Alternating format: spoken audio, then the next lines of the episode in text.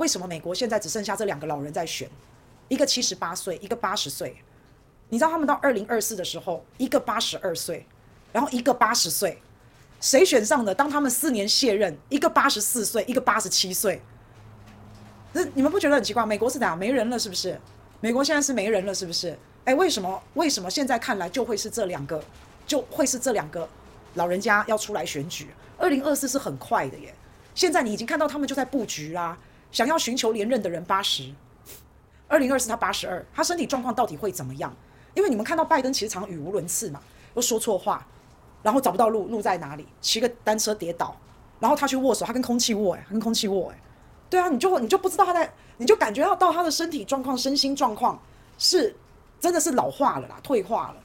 他得新冠他也得两次，好了又感染了，所以他到二零二四他到底身体怎么样？到底还行不行啊？不晓得。可是民主党没人啦，民主党的中生代都不见啦，那共和党也是啊，共和党现在川普也已经七十八了。那川普还是共和党里面声望最高的那个人，那所以这两个老人就又出来，老人家了哈，又出来，两个都盯在那里，两个都撑在那里，两个都还要在二零二四再对决一次。哎，拜登不会放过川普，川普也不会放过他嘛。如果是川普要出来选，那拜登说那一定也要是我嘛，他们就是要，他们就是要拼嘛，就是这样嘛。其实我我跟你讲，我我不好意思这样说啦，有一些人啊，不是全部哦，不是全部哦，但是啊，我讲西方国家好了，在西方国家，你们知道从政的，从政的其实不是一流的人才。我们是很希望一流的人才去从政，一流的人才去当军公教，最聪明的去当老师，好好教育我们的下一代，最勇敢的去保家卫国，去当军人。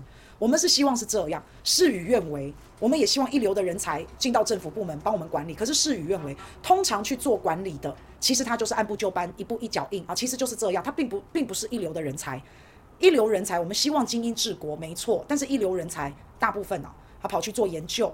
他跑去做设计，他跑去做研发，或是跑去经商，从政的赚不到钱，从政的除非你贪污，不然真的赚不到什么钱。可是贪污又是违法的嘛，从政很辛苦诶、怎么会有人想从政？我都不知道。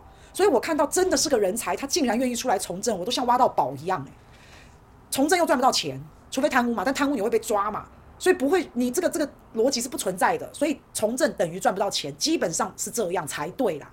然后你每四年你要接受这么，你要变透明人呢？你那个透明不是跟艺人一样透明而已，你的透明是你的身家财产都要让人家知道诶。然后你每四年又要经历这么机车的选民的检验，这么严格的检验，对啊，每每四年就要被大家拷打一次诶，有必要吗？这么辛苦，有必要吗？所以你光是我把这个职业的性质讲给你听，我相信没有人会要去当这个这个职业，没有人呢。那为什么有人想要去做？一，所以为什么我讲嘛，我不好意思这样讲啊。西方的这个制度啊，一流的人才比较不会去想从政，二流、三流的人才或是找不到工作的去从政。那我也更不好意思再说一下哈，现在很多人的心态，为什么要去从军？为什么要去当军人？没事做，找不到工作，很多是这样，真的真的，拍谁了哈？不是每一个人都这样，但是很多真的是这样，没有工作去选举。川普例外，没错，你说的对，川普例外，但是就那个少数嘛。那你讲到川普，那我就举例给你听，你知道吗？川普如果他没有选上，他跟希拉蕊选举嘛，他没有选上，他无所谓啊啊，不不是他跟希拉蕊选，是我把他拿来类比，川普没有选上，他无所谓啊，他还是去当他的富豪啊。希拉蕊没有选上，希拉蕊什么都没有，欸，希拉蕊没有选上，他从毕业之后，他没有做过一天律师，欸，诶，他没有做过，他就是一直在选举，一直在寻求连任，一直选举，一直寻求连任，其实就是这样，一流人才会去当啊。你你是一流人才，真的很聪明很聪明，然后你一直钻研在你的专业上面，那你就去创造知识，你就去当工程师，你就去当科学家，你就去当发明家，或是你去创造财富，你创造知识或创造财富，这些都是一流人才做的嘛。那你创造财富，你就可以去当企业家。所以为什么有一句话我忘了谁讲的？如果要升官发财，不要走政治这条路；升官发财，不要来从政，你去走别条路。我记得韩先生也讲过嘛，你要赚钱，你不要来当政治人物嘛，对不对？你要赚钱去当商人啊。好像蔡英文也讲过啊，你要升官发财，你不要从政。言下之意就是，你如果是干净清廉的，你不贪污的，你真的是发不了财啊，真的是这样。那我们就是希望管理国家的人循规蹈矩。那一流的人才，哎，你们赚了钱，好，然后请人来管理国家，请二三流的人才治理国家。所以那本身能力、智慧都是二流，都是三流。你知道美国总统的年薪大概才一千两百万台币，哎，这跟我跟我想象的差很多，哎，是啊。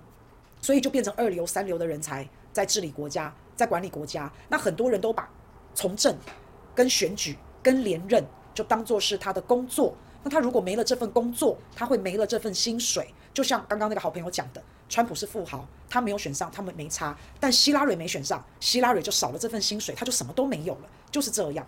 那可是从政哦，有一件事情是富豪买不到的，是企业家买不到的，那就是权力。这个权力确实是使人迷醉啊，确实是这样，可以享受这份权力，哇，那真的是人家说权力是春药嘛，有没有？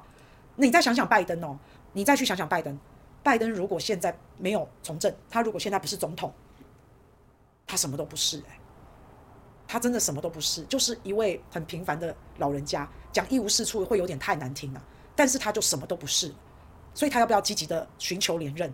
他要不要积极的争取连任？当然要啊。那讲到为什么就是这两个老人家出来选举啊？为什么美国会走到这样？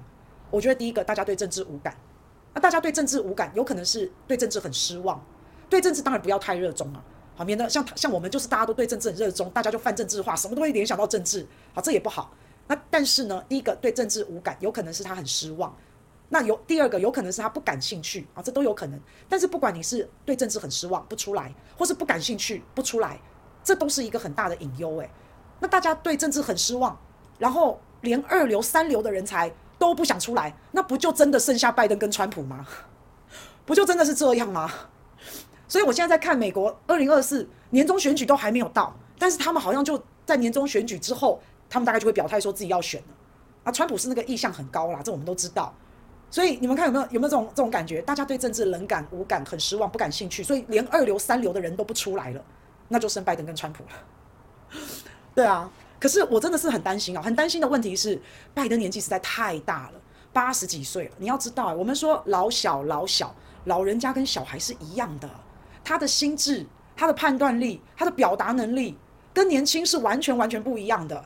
他的敏锐度、他的决断力都是不一样的。所以拜登真的可以领导世界吗？他现在美国还是世界最强的国家，哎。那川普也是个疯子，然后又又也是个老人家了。那个那个真的身体从机能到心理都是完全不一样的。所以那你让拜登如果真的当选了，你就把他当一个小孩子在在在治理国家那种感觉啊，那会不会给全世界带来更大的风险？哎，我觉得，嗯，你八十岁了啦，生理状况、心智都是开始反转，都是在走下坡了啦。就算拜登有一个团队可以帮他处理问题，但是这个决断还是他嘛，还是很危险嘛。那川普年纪一方面也大了，他又很疯狂，他又很民粹。川普我都觉得他有可能会，他川普如果要发动核核武器，我都觉得有可能。他讲什么我都不会太讶异，他都可以叫大家去打消毒水、抗新冠。他讲什么我都真的没有太讶异啊。啊，所以这是这是现在大概我看到的一个状况，所以给大家参考一下。